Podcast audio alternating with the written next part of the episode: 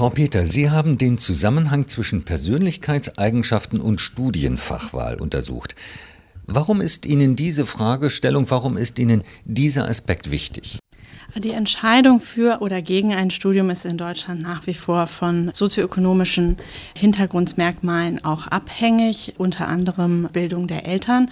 Und wir wissen aus der Forschung, dass fehlende finanzielle Unterstützung oder auch fehlende Informationen eine Rolle spielen. Aber es bleibt ein Teil der Studienentscheidung weiterhin unerklärt. Und in diesem Zusammenhang untersuchen wir jetzt eben die Persönlichkeitseigenschaften.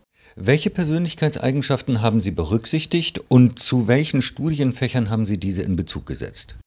Wir nutzen das fünf, sogenannte Fünf-Faktoren-Modell der Persönlichkeitseigenschaften. Also da gibt es fünf Dimensionen, Offenheit, Gewissenhaftigkeit, Extraversion, Verträglichkeit und Neurotizismus. Und das setzen wir in Bezug zu einer Studienfachgruppierung wo wir Geisteswissenschaften, Sozialwissenschaften, Rechtswissenschaften, Wirtschaftswissenschaften, ähm, Medizin und dann die größere Gruppe Mathematik, Naturwissenschaften und Ingenieurwissenschaften untersuchen. Was ist Extraversion?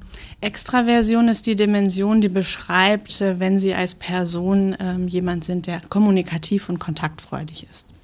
Zu welchen Ergebnissen sind Sie gekommen? Wie hängen die verschiedenen Persönlichkeitseigenschaften mit der Wahl des Studienfachs zusammen?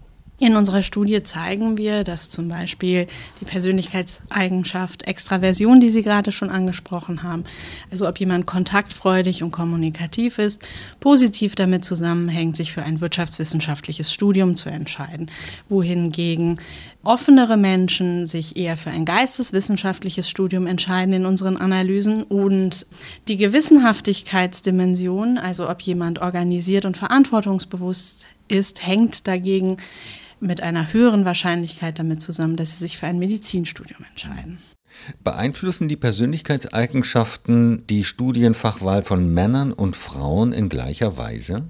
Wir sehen in unseren Analysen, dass auch unter Berücksichtigung der Persönlichkeitseigenschaften Frauen weniger wahrscheinlich ein Studium aufnehmen und auch eher seltener ein naturwissenschaftliches Studium oder ein sogenanntes MINT-Fach studieren, sodass man ja vermuten könnte, dass unterschiedliche Persönlichkeitseigenschaften für Frauen oder Männer relevant sein könnten.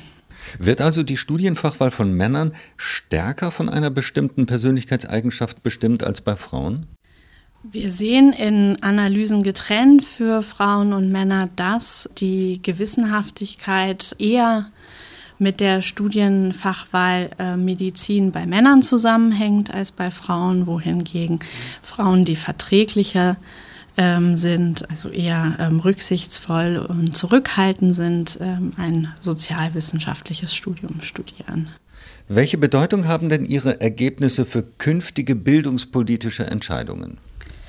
Andere Studien ähm, haben gezeigt, dass die Bereitstellung von Informationen zum Beispiel wichtig sind für die Studienentscheidungen und eben auch dazu führen, dass ähm, Personen sich für die für sie optimale ähm, Bildungsentscheidung treffen, was dann wiederum für die Volkswirtschaft auch optimal ist.